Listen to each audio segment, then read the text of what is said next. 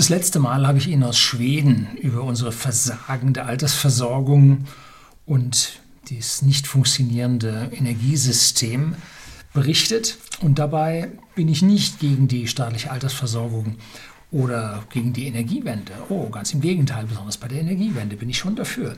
Doch die Art und Weise, wie unsere Politiker mit ihren Beratern den Karren mehr oder weniger bewusst an die Wand fahren, ist schon etwas ganz Besonderes und gehört ja immer und immer wieder angeprangert und veröffentlicht. Ähnliches passiert mit unserem Finanzsystem. Eigentlich in den Auswirkungen noch viel gravierender. Es ist, wenn man so vom Boxkampf redet, massiv angezählt und auch die Insider wissen, dass es nicht stabil ist und nur noch eine begrenzte Zeit ja, funktionieren wird und durchhalten kann. Welchen wahrscheinlichsten Weg ich für die Zukunft für unser Finanzsystem sehe, das erfahren Sie heute hier. Bleiben Sie dran.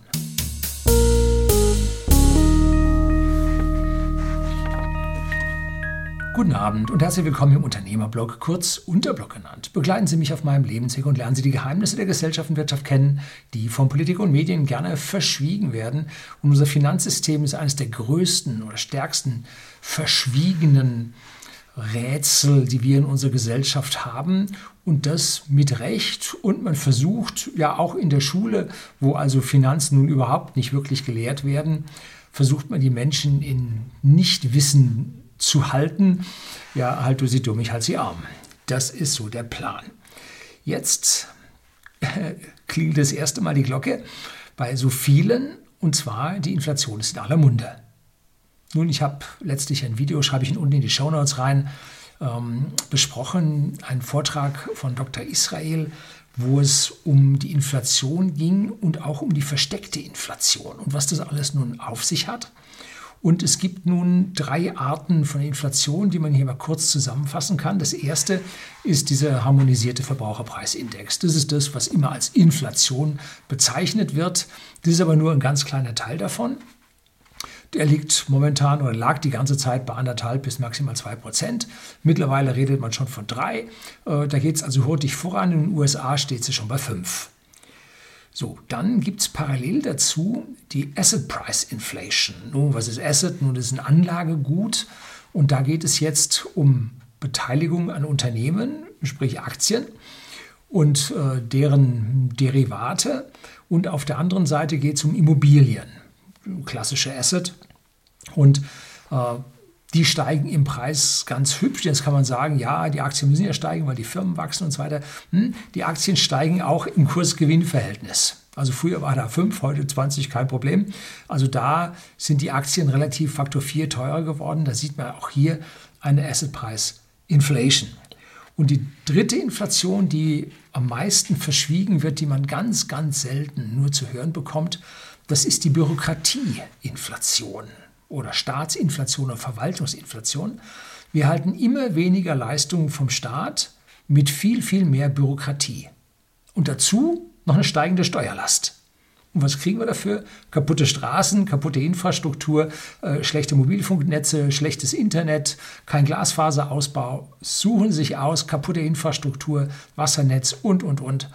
Hier haben wir es mit einer Inflation zu tun, die der Bürger so nicht merkt. Dass also der Staat immer mehr aus Geld ausgibt, sowohl für seine Mitarbeiter, aka Beamte, als auch für die tatsächliche Leistung, die er erbringt um, oder äh, sich einkauft und damit hier es zu einer Inflation, zu einer Staatsinflation kommt, die nirgendwo gemessen wird, die niemand äh, den Menschen in irgendeiner Art und Weise auch näher bringt oder beziffert. Und die Zahlen sind Faktor 2 oder 3 höher als die Verbraucherpreisinflation. Kann man nur sehen, bei uns in Seeshaupt äh, am Steinberger See, wo whisky.de, unser Versender für hochwertigen Whisky an den privaten Endkunden in Deutschland und in Österreich zu Hause ist. Wir haben mittlerweile in der Gemeinde 17 Mitarbeiter.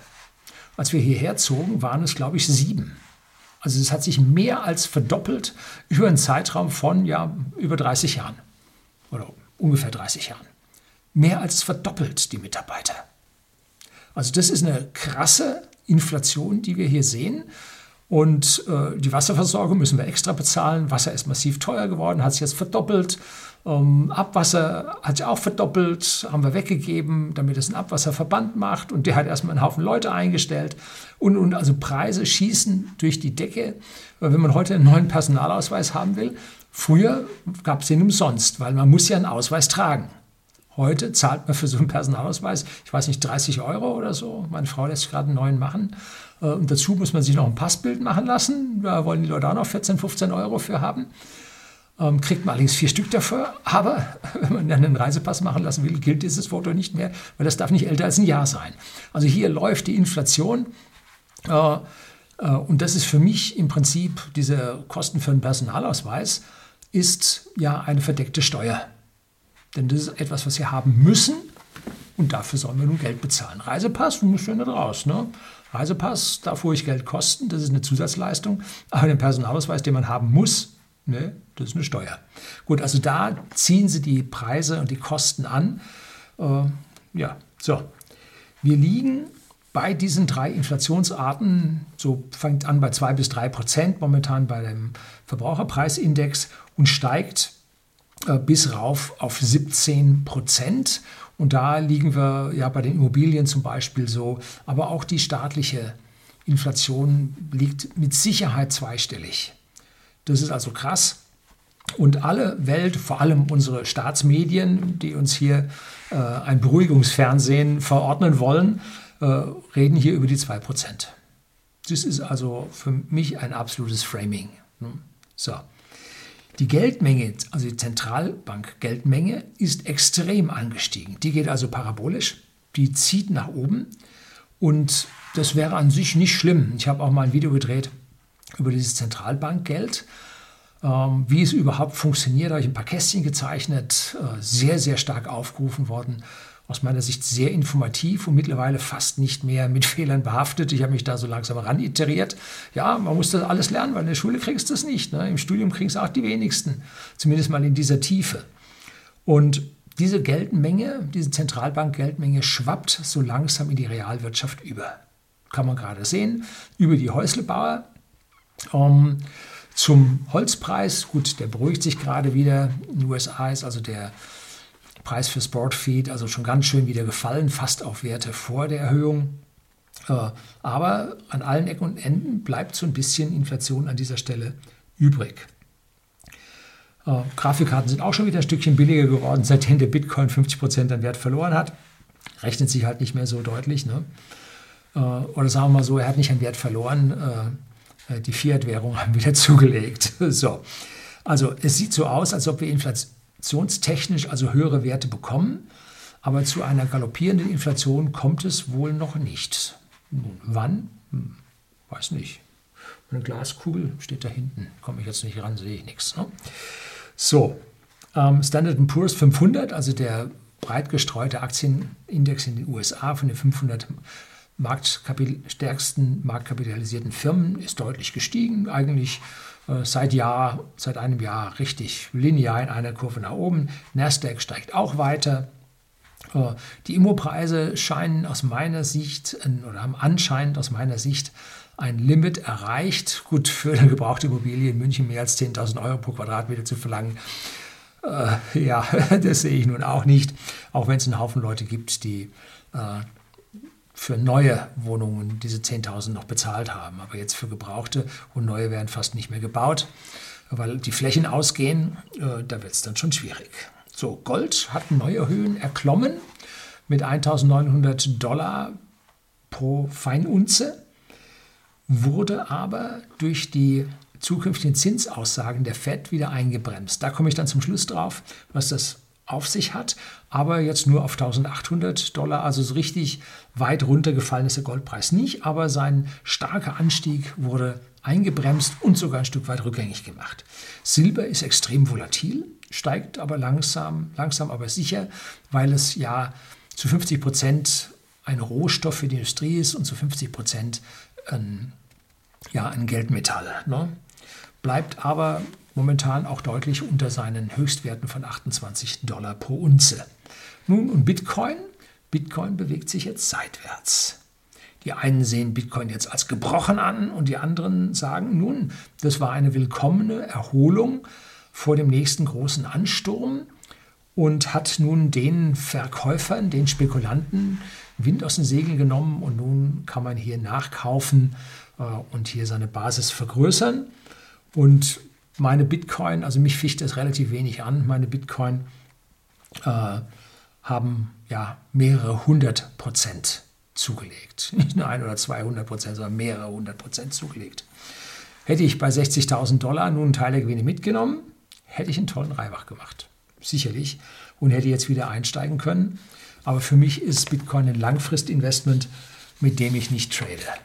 So, zusammengefasst, alles genauso wie vor zwei Jahren. Ne?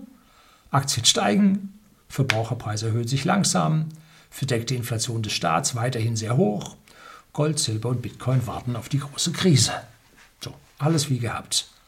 Also, alles Schnee vor gestern, passiert nichts, kannst vergessen, hier ist das Video zu Ende. Nein, jetzt kommt noch eine ganze Menge Video hinterher. Ähm, wie geht es denn jetzt weiter? Nun, die Staaten wollen digitale Währungen. Warum?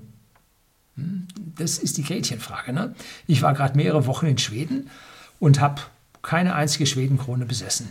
Ich habe nur digital bezahlt und an ein paar Stellen wollte ich nun unbedingt Trinkgeld geben für gute Leistungen, wo ein Kartenleser nicht vorhanden war. Äh, zum Beispiel, wenn man also irgendwo eine Führung mitgemacht hat und der war wirklich gut. Äh, oder wenn der Concierge äh, das Auto am Hotel ordentlich weggeparkt hat und die Koffer alle geschleppt hat. Da hat er jetzt nicht ein Ding dabei, äh, wo man hier seine Karte reinsteckt oder sein Smartphone dranhält. Äh, nee, und dann hatte ich halt ein paar Fünfer, Euro Fünfer mit dabei und die Papierdevisen kriegt er dann schon zu Hause gewechselt. So. Digitales Geld funktioniert, sehen wir in Schweden. Warum dann den digitalen Euro? Das ist, um mit Faust zu reden, die Gretchenfrage. Das ist die Gretchenfrage unseres Finanzsystems. Und äh, wer nun Goethe nicht kennt, wer Faust nie gelesen hat, ich sage es Ihnen, nach 15 Minuten hören Sie auf, das Ding zu lesen. Das ist schlimm, da brauchen Sie Durchhaltevermögen. Nun gut, also jetzt, was ist diese Gretchenfrage? Und da schauen wir uns mal die Definition in Wikipedia an. Als Gretchenfrage bezeichnet, äh, Gretchenfrage bezeichnet als Gattungsbegriff eine direkte, an den Kern eines Problems gehende Frage, die die Absichten und die Gesinnung des Gefragten aufdecken soll. Sie ist dem Gefragten meist unangenehm, da sie ihn zu einem Bekenntnis bewegen soll, das er bisher nicht abgegeben hat. Warum digitalen Euro? Wir können doch alle schon digital bezahlen. Warum digitalen Euro? Das ist die Gretchenfrage. So, kann es nun sein, dass unser Faust, also die Vertreter unseres Finanzsystems, einen Pakt mit dem Teufel abgeschlossen haben? Ne? Dass sie uns verkauft haben? Hm. Aber, wie Gretchen im Faust auch, erfassen wir intuitiv, was sich nun dahinter verbirgt, nämlich nichts Gutes. Wir wissen nicht genau was, aber es wird nichts Gutes sein. Soweit sind wir alle, das wissen wir. Also, wo ist das Problem und wie wollen die angestellten Vertreter des Finanzsystems, also zum Beispiel Frau Lagarde, es lösen. Unser Problem sind monetäre Schulden. Das ist das große Problem. Die Schulden wachsen und wachsen. Und jetzt von wem? Wer hat die Schulden genommen und wer hat die Schulden gegeben? Na, da ist A, die EZB. Die hat EZB Geld gedruckt, als ob es kein Morgen gäbe. Das wird im seltensten Fall als Bargeld gedruckt, was auch EZB-Geld ist, sondern am meisten wird es digital auf der Bilanz erzeugt. Es gibt aber doch ein Morgen. Wer will die riesigen Geldmengen, die da erzeugt wurden, wieder einsammeln? Die können ja da nicht einfach bleiben. Die wandern, wir merken es langsam, so ganz langsam rüber in die Realwirtschaft und erhöhen die Inflation. Wenn sich das beschleunigt, das geht daneben. Also das dürfen wir auf Dauer dort nicht lassen. Ganz schwierig. Dafür sitzen sie ja auf wertlosen Staats- und Firmenanleihen. Wenn Sie die jetzt wieder verkaufen wollen, um das EZB-Geld wieder einzusammeln, Sie finden keinen Käufer dafür. Die sind nämlich so, entschuldigen Sie, scheiße, dass sie keiner nimmt. Na? Am Ende ist es jetzt ja auch eine Staatsfinanzierung. Der Staat nimmt Anleihen auf, äh, verkauft sie an Versicherungen und die verkaufen sie, nachdem sie ihre Gebühren kassiert haben, unmittelbar an die EZB weiter. Also wir haben mittlerweile eine ziemlich direkte äh, Staatsfinanzierung über die EZB. Das ist die große Krux an der Geschichte. Ne? So, B, die Banken. Sie haben Kredite vergeben, die jetzt nicht mehr werthaltig sind.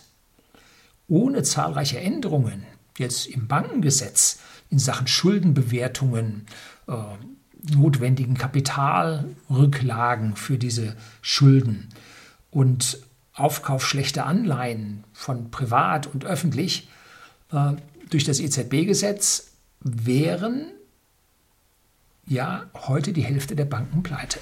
Also man hat die Regulierung für die Banken so weit abgeschwächt, die Sicherheitsanforderungen so weit abgesenkt, dass die Banken überleben können. Hm. So. Und C, jetzt kommen wir auf die andere Seite der Bilanz oder der Gewinn- und Verlustrechnung, na, sagen wir der Bilanz, die Staaten bzw. die allgemeine öffentliche Hand. Schulden für alles und jeden haben die gemacht, ohne Aufkauf durch die der Anleihen, der Staatsanleihen, Länderanleihen, Kommunalanleihen durch die EZB könnte niemand mehr eine Anleihe am Markt platzieren, ohne extrem hohe Schulden zu, äh, Zinsen zu bezahlen. Und dass die jetzt hier für lau, für null, sogar für negativ hier ihre Anleihen rausbringen können und auch platziert bekommen, liegt nur daran, weil die EZB den Negativzins hat. Sonst liefe das alles nicht. Sonst wären all diese Banken pleite. So, es gibt keine Käufer mehr. Zwar haben wir in Deutschland im Vergleich zu anderen Ländern, Italien und so, noch geringe Schulden, aber das ist nur so die Außenseite der Schulden. Das, was man öffentlich zeigt, was öffentlich bilanziert wird. Wir haben aber jede Menge verdeckte Schulden, die andere Staaten zum Beispiel offen ausweisen. Ähm, bei uns haben zum Beispiel Politiker Versprechungen im Renten- und Pensionssystem gegeben, die sie niemals werden einhalten können.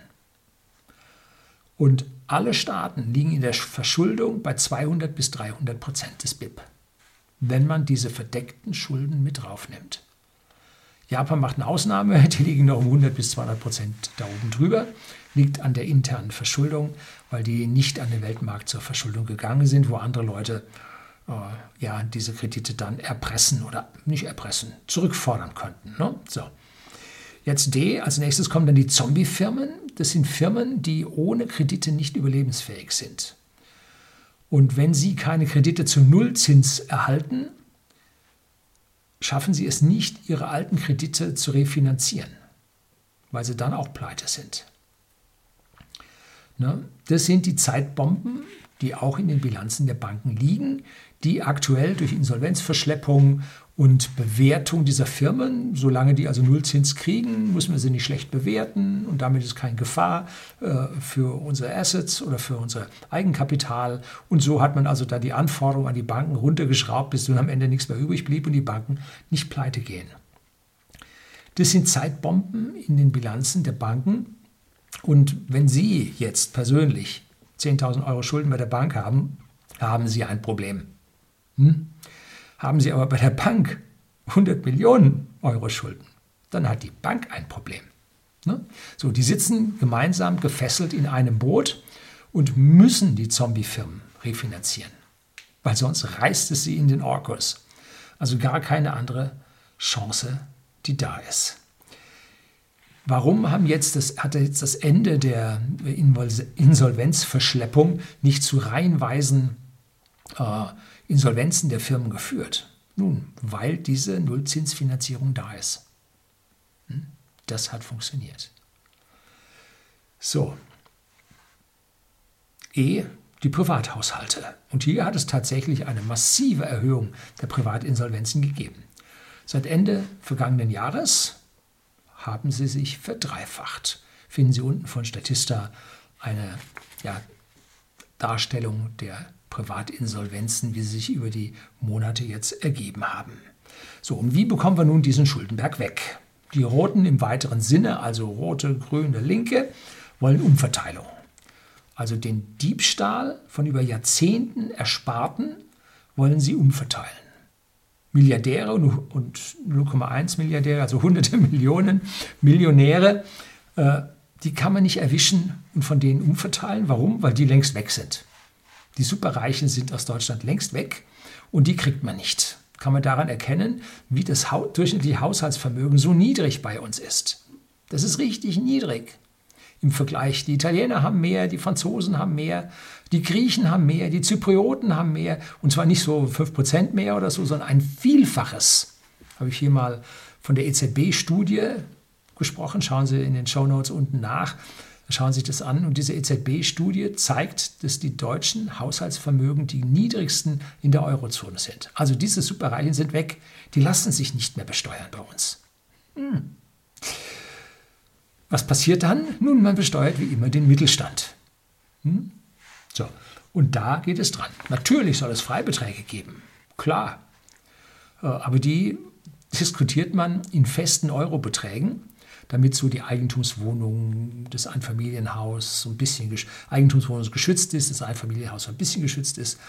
Ja, wenn man aber hier nach Geld geht, dann werden die im Norden gerettet und im Osten und die im Süden und im Südwesten, die werden also total geschröpft. Ne? Ja, das ist der Plan. Äh, machen sich Gedanken darüber, wo sie ihr Kreuzchen machen. Ne? So, äh, dazu Vermögensteuer, Erbschaftssteuer. So, die haben alle keine Ahnung, na, vielleicht haben sie doch Ahnung, äh, dass die Vermögen zu 90 Prozent von den Wohlhabenden in Firmen stecken die nicht einfach so äh, ja, locker gemacht werden können und dem Staat übereignet werden können. Äh, wenn man die Firmenanteile dem Staat gibt, dann führt es bei den Firmen zur Gängelung, zur Planwirtschaft und zum Versagen, sind die Jobs auch weg. Ich hoffe, das weiß der Staat. Ähm, und wenn man die Firmen freistellt, nun, dann werden andere Leute besteuert, kommen wir gleich drauf. Wenn man sie besteuert, dann werden sie zumachen und fürchten. Momentan gibt es einen Exodus in Richtung Polen und Tschechien an Firmen, die dort einfach viel, viel weniger reguliert, weniger besteuert äh, arbeiten können, dass es nur so kracht. Ne? So, muss man sehen, muss man erkennen. Wenn man die Firmen nun, Firmenvermögen nun außen vor lässt, um diese kleinen und Mittelunternehmen hier nicht äh, vor die Wand zu fahren, weil das ist ja der, der Ochse, der den Karren zieht, äh, dann muss man notgedrungen den Mittelstand zur Kasse bitten, wie man das so die ganze Zeit getan hat. Ne? Und immer wieder, immer wieder, die Leier kennen Sie von mir, aber damit wird es nicht unwahrer. Ne? Das ist es. Und wenn Sie es nicht gehört haben bislang, CDU, CSU und FDP, werden sich nur in Nuancen in dieser Strategie unterscheiden. Sie werden sie unterscheiden, es wird nicht ganz so schlimm werden, aber Politiker kennen nun mal keine andere Lösung, als von ihren Bürgern das Geld zu nehmen. Sparen haben die noch nie gehört. Ne? So, und da bleibt dann dieses Wort übrig, nimm das Recht weg, was ist ein Staat noch anderes als eine große Räuberbande? Das Zitat eines Kirchenheiligen namens Augustinus. So, nun haben wir den Rahmen abgesteckt, wo es bei uns im Argen liegt und wo die Zündschnur glimmt. Und wie kann man denn nun die Schulden wegbekommen? Denn wenn die Schulden weg sind, alles gut, geht es wieder von vorne los. Äh, so richtigen, wie sagte es meine Verwandtschaft, meine ältere Verwandte, ein Kladderadatsch. Ich glaube, das ist irgendwie so ostpreußisch oder so. Ein Kladderadatsch. Das ist also der, der, große, der große Knall. Äh, der würde ja sehr, sehr viel hinwegfegen und uns für Jahrzehnte äh, außer Kraft setzen. Ähm, das muss auch sanfter gehen. Ähm, nun, das funktioniert durch Inflation. Das rafft dem Bürger die Barschaft weg. Also alles, was in Geld gemessen wird, nennt man monetär. Also Bargeld, Giroguthaben, Lebensversicherungen, Sparbriefe, äh, aber auch Rente. Ne? Es wird alles in Euros gemessen. Und die Aktien gehören nicht dazu. Bei den Aktien stehen Stückzahlen dran. Sie haben zehn Aktien von dies und das. Da stehen Stückzahlen dran. Und zu was für einem Eurobetrag oder Dollarbetrag sich das nun umrechnet, das macht der Broker zu ihrem ja, zu ihrer Bequemlichkeit. Aber in Wirklichkeit sind es Stück. Und wenn es den großen Kladderadatsch gibt, werden Sie nachher weiterhin zehn Stück dieser Aktien haben. Wenn die Firma überlebt, ganz wunderbar für Sie. Wenn die Firma pleite geht, Pech für Sie, bringen zehn Stück Aktien einen Quadratmeter, den Sie in Ihrer Toilette tapezieren können. Nein, heute sind die alle elektronisch. Ein ehemaliger Arbeitskollege beim Opel, da habe ich in den 80, Mitte der 80er Jahre gearbeitet der hatte British Eland Aktien, also British Leyland. Und die gingen dann pleite und dann hat er die tatsächlich als Papier gehabt und damit hat er seine Toilette tapeziert. ja, ein schönes Ding. So. Äh, so, schauen wir weiter. Wo geht's hin? Ähm, schauen wir uns jetzt die Inflation an. Äh, die 2-3 Prozent kennen Sie. Aber wenn wir jetzt mit einer Inflation von 10 Prozent pro Jahr rechnen müssen, wenn es also jetzt tatsächlich zweistellig wird, dann hat man nach zehn Jahren nur noch 35 Prozent seines monetären Vermögens übrig. Ein Kauf einer Immobilie wird damit unmöglich. Und genau das sehen wir ja im Moment. Ein Kauf von Immobilien ist für den Normalbürger, dessen monetäres Vermögen, was da auf Festgeldkonten, Sparbüchern, Girokonten, Lebensversicherungen schlummert, ähm, wird unmöglich. Die Inflation, die Immobilieninflation, die Asset Price Inflation hat ihm das so weit inflationiert, dass er es dafür nicht mehr kaufen kann. Ne? So, das ist es. Wenn wir nun eine Verbraucherpreisinflation haben und der Staat sagt, ja, äh, oder sagen wir mal bei den Rentnern, äh, wir erhöhen jetzt äh, die Renten um die, den harmonisierten Verbraucherpreisindex. Damit ist Inflationsausgleich da und den Arbeitnehmern sagen die Firmen, wir erhöhen äh, die, um die Inflation. Dann denkt man, jo, alles gut, aber nein, äh, dann verlieren wir trotzdem von Jahr zu Jahr, weil wir unseren Verbrauch aus dem Netto bezahlen müssen. Und die Gehaltssteigerung gibt es aus dem Brutto. Und seit 2005 haben wir konstante Anfangs- und Spitzensteuersätze. Der die Reichensteuer ist dann später noch dazugekommen. Ähm, und dann rutschen wir mit jeder 2% Inflationsausgleichserhöhung, rutschen wir in der Steuerkurve nach oben. Nennt sich kalte Progression. Das heißt, auch wenn Sie Ihren Inflationsausgleich bekommen, Sie haben weniger. Ne? So, und ob dann in großen Krisenzeiten der Staat bereit ist, zum Beispiel Renten äh, über die Bundesanstalt für Arbeit äh, mit einer höheren Inflation wachsen zu lassen, sei mal dahingestellt. Bei den Beamten würde ich mal sagen, werden sie es versuchen, weil sie ja selber, die Politiker, auch Teil äh, des Beamtentums sind, beziehungsweise ihre Bezahlung an den Beamten dranhängt und auch ihre Pensionen da mit dranhängen, wird man das halbwegs versuchen. Aber ich glaube, es wird nicht reichen und auch die Pensionen werden an dieser Stelle unterhalb der Inflation wachsen. Also wird man auch hier vom Einkommen des Alters abzwacken durch diese Inflation. Ne? So. Wir brauchen ganz, ganz zwingend eine Steuerreform. Und zwar eine Steuerreform, die den Spitzensteuersatz auf, ich sag mal, Faktor 3, Faktor 4 nach oben schiebt damit wir jetzt nicht mit dem 1,4-fachen des Durchschnittseinkommens bereits Spitzensteuersatz bezahlen. Wir brauchen Anreize, dass die Leute wieder mehr arbeiten und mehr verdienen wollen. Denn wenn sie nicht mehr arbeiten, werden wir weniger Wohlstand im Land haben. Und das werden auch die Rentner merken, wenn die Arbeitenden weniger arbeiten. Das ist ganz einfach. Wir müssen den Arbeitenden und auch den Wissenden gut arbeiten, nicht diesen ewigen Bremsern und Verwaltern, Nein, den nicht. Äh, wird man aber nicht ausschließen können, äh, sondern wir müssen den richtigen Leuten, auf dem unser Wohlstand aufbaut, also alle die, die etwas produzieren, äh, denen müssen wir im Prinzip die Arbeit reizvoller gestalten. Da kommen wir um eine Steuer, äh, um eine große, starke Steuerreform nicht drumherum. So, nun schaut es also so aus, als ob die Verbraucherpreisinflation etwas steigen könnte. Und das bedeutet am Ende, dass alle Schulden weniger werden. Wenn wir zehn Jahre lang 10% Inflation durchhalten, dann wären jetzt nicht nur die Guthaben 10% weniger, äh, wenn nicht die äh, Guthaben um 35% weniger, ähm, nein, um 65% weniger, nur noch 35%, äh, so, sondern auch die Schulden, die nehmen der Inflation ja auch ab. Ne? Eine tolle Möglichkeit für Staat, Länder und Kommunen sowie Zombie-Unternehmen, sich zu entschulden. Wichtig dabei aber ist, dass die Zinsen nicht steigen. Denn was hat man davon, wenn die Schulden nominell sinken, aber die Verlängerung dieser Schulden, die laufen ja nicht 50 Jahre durch, sondern die werden alle äh, drei, fünf, sieben Jahre, muss man die verlängern. Und wenn man da jetzt höhere Zinsen drauf bezahlen muss, dann ist ja nichts gewonnen. Ne?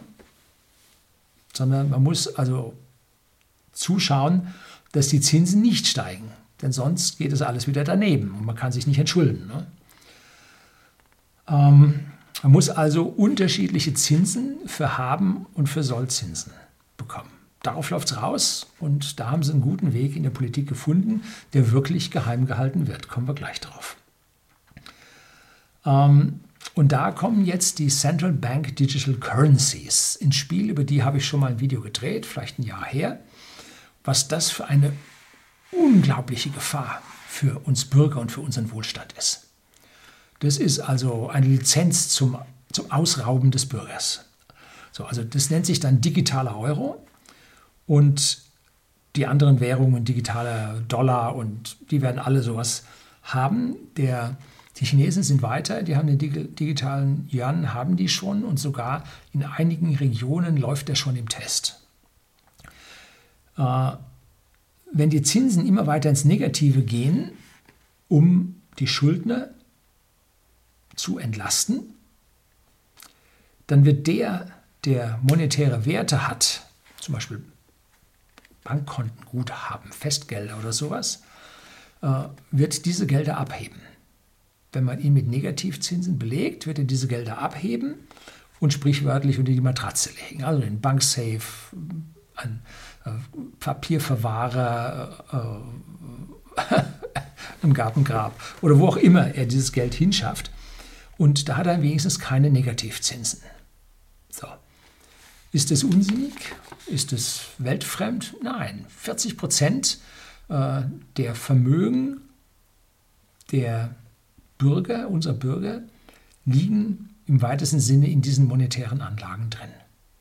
Vor allem Giro- und Festgeldkonten. Und jetzt fragen Sie sich mal, warum der 500-Euro-Schein nicht mehr gedruckt wird. Der ist zwar noch gültig und letztlich auf der Bank auch einen bekommen. Äh, aus genau diesem Grund äh, dass Bargeld abgehoben wird, wird er nicht mehr gedruckt.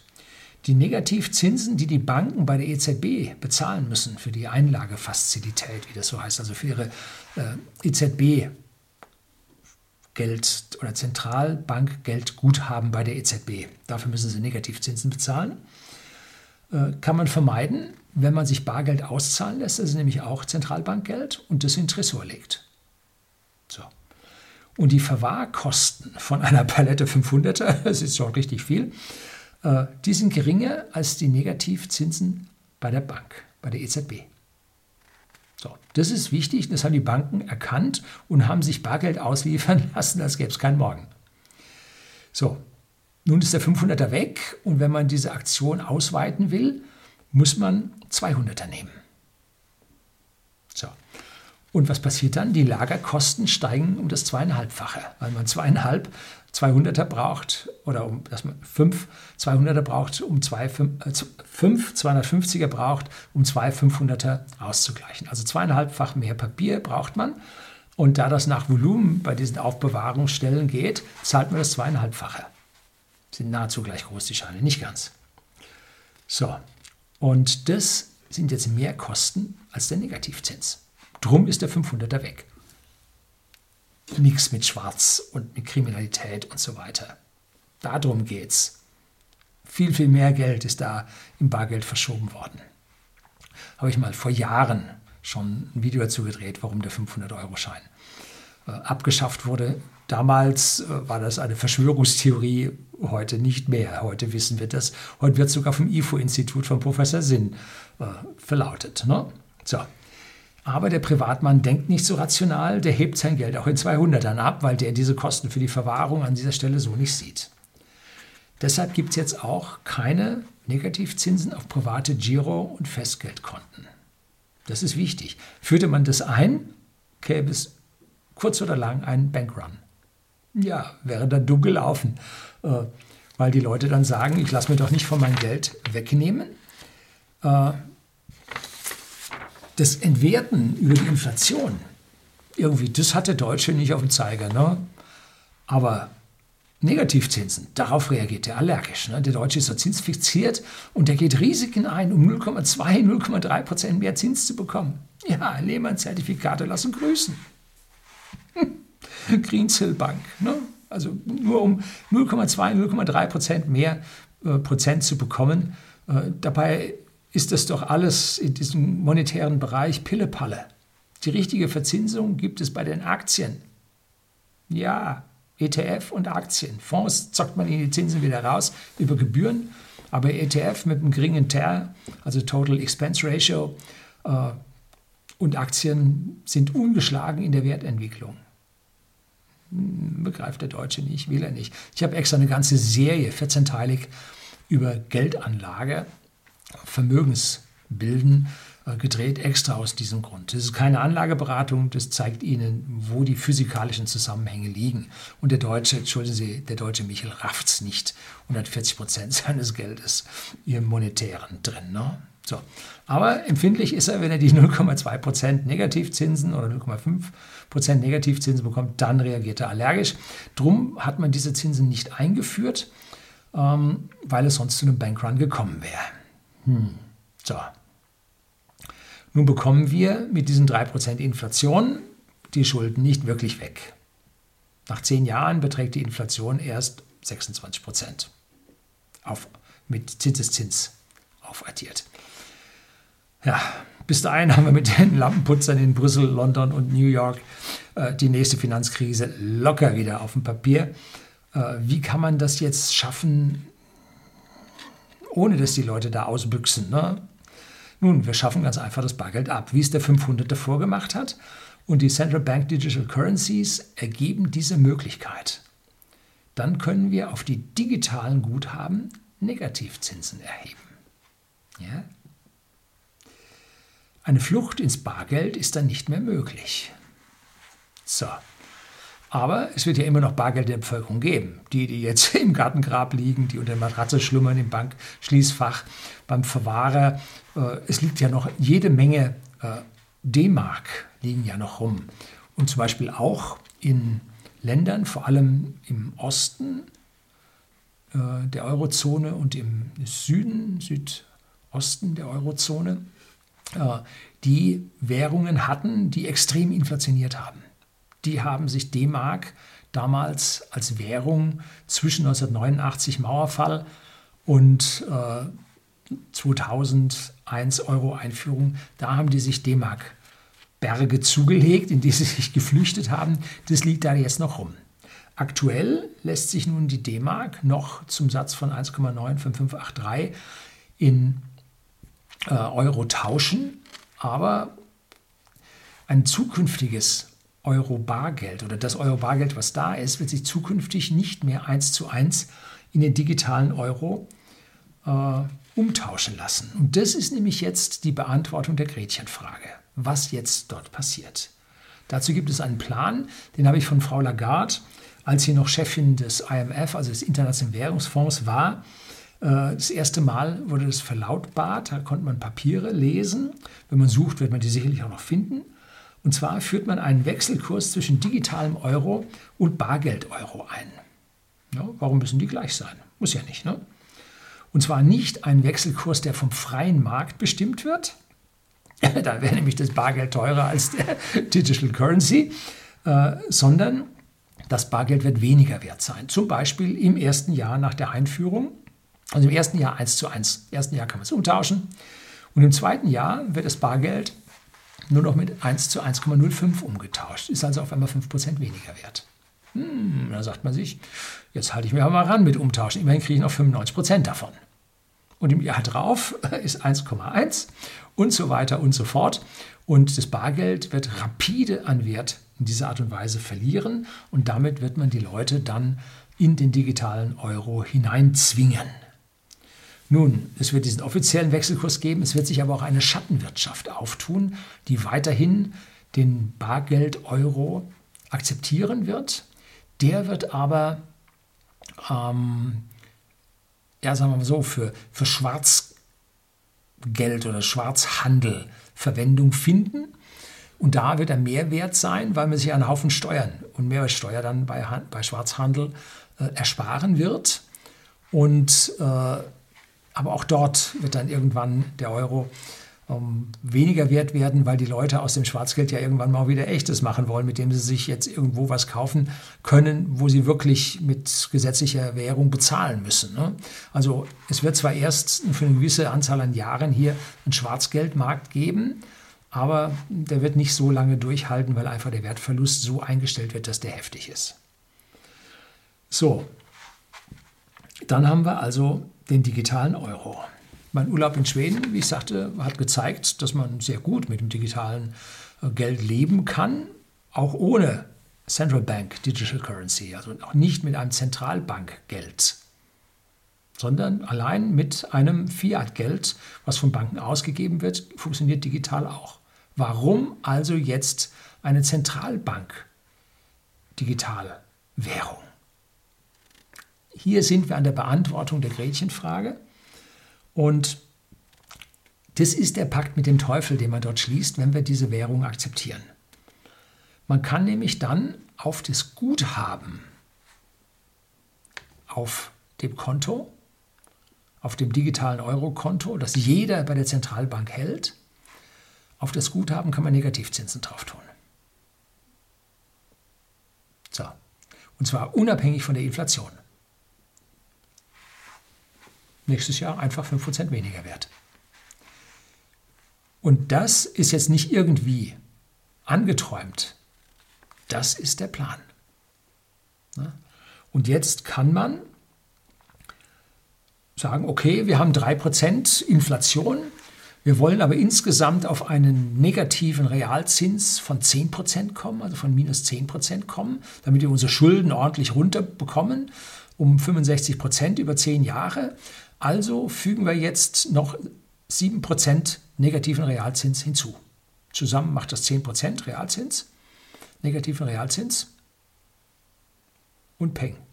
Da werden die Guthaben stärker, weniger äh, als die Schulden, weil die Schulden dann einen äh, Zins von Null bekommen, dass man die einfach verlängern kann. Ne? Dieser Nullzins wird bleiben, aber das Bargeld äh, wird dann entsprechend negativ verzinst. Ein sehr schlauer Plan, der tatsächlich bei der Trägheit der Menschen entsprechend äh, Chancen hat, dass es klappt. Ne? Was werden die Menschen machen? Sie werden das auch irgendwann schnallen und sie werden in Sachwerte flüchten.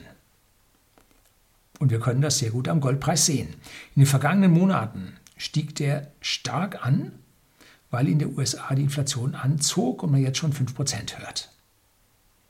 Doch Achtung, äh, der Goldpreis hängt nicht an der Inflation, sondern am Inversen der Realzinsen. Ja, also wichtig ist nicht äh, an der Inflation. Je niedriger und negativer die Realzinsen sind, umso stärker steigt der Goldpreis. Das ist wichtig. Ne? Und als nun der Goldpreis im März 2021 begann, von 1,7 Kilo Euro, äh, Dollar, also von 1700 Dollar pro Unze auf 1900 Dollar pro Unze, nur binnen 2,5 Monaten anzusteigen, gab die FED eine mögliche Erhöhung der Nominalzinsen bekannt. Nicht jetzt erhöht und auch nicht ganz sicher dann und dann, sondern möglich in 20 Nein, nicht 22, sondern erst 23. Ne? Also ganz, ganz vorsichtig, Achtung, wir werden die Zinsen dann erhöhen. Und das hat schon gereicht, um den Goldpreis wieder abstürzen zu lassen. Ne? Wenn wir jetzt Nullzins haben oder Negativzins haben und die Inflation hoch ist, dann sagen die Leute, okay, ich flüchte ins Gold. Wenn jetzt die Zinsen allerdings nicht negativ sind, sondern positiv und weiter steigen, dann sagen sie, naja, ich kann ja auch in die Anleihen gehen, äh, da kriege ich positiven Zins und der arbeitet gegen meine Inflation. Da ist dann immer ein bisschen Differenz dazwischen, was die Leute akzeptieren. Aber in dem Moment, wo die Zinsen null sind und die Inflation oder die Zinsen minus zwei sind, die Inflation auf fünf steht, also ich real sieben Prozent pro Jahr verliere, dann gehe ich doch lieber ins Gold. Ne? Und das führt dann zu steigenden Goldpreisen. Das ist im Prinzip der inverse Zusammenhang von Gold mit Realzinsen. Die Krux an der Sache ist folgende. Erhöht die Fed die Zinsen, tatsächlich, so sterben ihnen die Zombies. Und manch Staat außerhalb der USA, die als Zweitwährung im Land den Dollar haben, werden ihre externe Verschuldung nicht mehr verlängern können und die Alten auch nicht tilgen können. Ne? Die Nullzinsen werden sie nicht äh, wegkriegen, ohne Zinsen zu verlängern. Da müssen sie höhere Zinsen, äh, ohne die Kredite zu verlängern, da müssen sie höhere Zinsen bezahlen. Äh, das geht nicht auf. Dann sterben ihnen im Prinzip die Handelspartner außen weg. Argentinien, bestes Beispiel. Äh, und das macht sich dann negativ in ihrer Außenhandelsbilanz bemerkbar, was dem eigenen Land dann auch schadet. Hm, eine echte Zwickmühle. Ne? Und das digitale Geld fügt man jetzt nicht von heute auf morgen ein. Da braucht man erstmal einen Haufen theoretischer Vorarbeit, die gerade massiv in den Zentralbanken geleistet wird. Und man braucht massive Zentralbankinfrastruktur. Man muss ja im Prinzip die Transaktionscomputer von allen Geschäftsbanken haben, um das jetzt auf einmal über die Zentralbank abzuwickeln. Ne? Man tötet auch alle Banken auf den Schlag. Ne? Die sind nur noch für Kreditvergabe. Dann da wird auch nicht so einfach. So, dann muss man Tests machen. Das muss rock solid sein. Wenn die Hacker dieses System einbrechen, tot. Man kann, das ist ein Banküberfall, kriegen die Diebe 20, 30, 50.000. Wenn sie einen Geldtransporter überfallen, vielleicht auch mal 100.000. Eine Zentralbank hat noch niemand überfallen. Aber wenn man eine digitale Zentralbank überfällt, das halte ich für möglich. Also da muss die Sache rock solid sein, sonst gehören wir alle der Katz. Ne? Das wäre furchtbar. So, das ist aus meiner Sicht der Plan, den Sie haben. Und die ersten westlichen Central Bank Digital Currencies sehe ich 2023 in der Testphase richtig eingeführt bei dieser ganzen staatlichen Planwirtschaft und den, den Weihrauchkesselschwenkern da beim Staat. Äh, vor 2025 nicht wirklich. So, und jetzt sehen wir steigende Inflation und der Streif am Horizont, der Silberstreif am Horizont, äh, erst 2025. Können wir vier Jahre lang die Inflation so bedeckt halten nach diesem parabolischen Wachstum der Geldmengen? Hm, jo, das ist schwierig. Darauf können Sie wetten. Ne? Und wie wettet man da? Ja, mit Gold zum Beispiel, äh, äh, mit Derivaten auf Gold. Äh, darauf können Sie also beliebig wetten. Muss nicht funktionieren. Also vielleicht schaffen Sie es. Ich will mich da nicht festlegen. Vielleicht schaffen Sie es auch nicht. In den letzten Jahren hat es sich gezeigt, dass Gold keine so schlechte Anlage war. Silber auch nicht, eher besser. Ähm, Bitcoin noch besser. Bitcoin seit der Finanzkrise 2008 die beste Performance von allen. So, der Staat wird sich dann überlegen, kann ich die jetzt ausbremsen, indem ich jetzt mal ein Goldverbot ausspreche, ein Silberverbot, gab es in der Vergangenheit in den USA und in Deutschland natürlich auch. Äh, kann ich das unter die Decke halten? Äh, kann ich darauf hohe Bestrafungen ausloben? In den USA stand Gefängnis drauf, in Deutschland die Todesstrafe. Ja, das war von nach 33 ging das los mit dem Goldverbot. Ne? Tja, die Moral von der Geschichte. Nun, Politiker arbeiten nicht für uns. Eigentlich müssen sie das. Sie stehen auf unserer Payroll. Wir zahlen ihnen ihre Gehälter. Sondern wir arbeiten für die Politiker. Und das demokratische System wird von diesen Politikern auf links gedreht. Oh, ja, ja, auf links drehen hat ja eine doppelte Bedeutung. Und wir wählen Herrscher die wie Zeiten der Könige immer schlecht mit Geld umgehen können und anschließend dem Untertan das Geld abpressen oder ihn in den Krieg zum Sterben schicken. Ne? Krieg sehe ich nicht, nein, keinesfalls. Äh, früher haben sich die durch Gott legitimieren lassen und heute? Ja, durch wen denn? Durch den dummen Bürger. Jo, seien Sie nicht dumm begeben Sie sich zuvor aus diesem Fiat-Geldsystem raus. Legen Sie Geld im Wirtschaftssystem an. Das wird weiterlaufen. Nicht alle Firmen werden es überleben, aber zahlreiche. Und wenn Sie gut auswählen oder wenn Sie einen ETF nehmen auf äh, Weltwirtschaft, äh, dann werden Sie da besser rauskommen, als wenn Sie auf irgendwelches monetäre Geld betrachten. Wenn die Leute sagen, nein, die Aktien sind so hoch bewertet, völlig unmöglich. Schauen Sie sich den Standard Poor's 500 Verlauf der letzten zwölf Monate an. Schauen Sie sich den Nasdaq Verlauf der vergangenen zwölf Monate an. Alle nur nach oben. Ne? Also die Geldanlage vor zwölf Monaten wäre genau das Richtige gewesen. Wird die Geldanlage jetzt in Aktien das Richtige sein? Ja, vielleicht kommt die Krise früher, als man denkt. Dennoch, wenn Sie in Wertpapieren drin sind, und das ist keine Anlageberatung, haben Sie aus meiner persönlichen Sicht eine höhere Überlebenswahrscheinlichkeit, als wenn Sie in monetären äh, Geldanlagen drin sind oder Aufbewahrungsarten drin sind. Und wer es ganz sicher haben will, der investiert noch ein bisschen in Gold, in Silber und natürlich auch in Bitcoin. Irgendwelche von diesen Dingen werden sie verbieten, ja klar. Äh, aber wie lange sich der Bürger dieses Verbieten wird bieten lassen und ob unser demokratisches System dann schon so weit abgeschafft ist, dass man diese Verbieter, diese absoluten Herrscher über uns äh, dann noch weiter gewähren lässt, das ist die große Frage. Ne? Also da geht es dann ganz schön rund. So, das soll es gewesen sein. Keine so guten Aussichten, aber auch keine so schlechten. Also vor der Inflation muss man jetzt so viel Angst noch nicht haben, aber Sie sollten Ihr Geld schon jetzt retten, weil die Inflation so heftig verdeckt schon läuft. Das soll es gewesen sein. Herzlichen Dank fürs Zuschauen.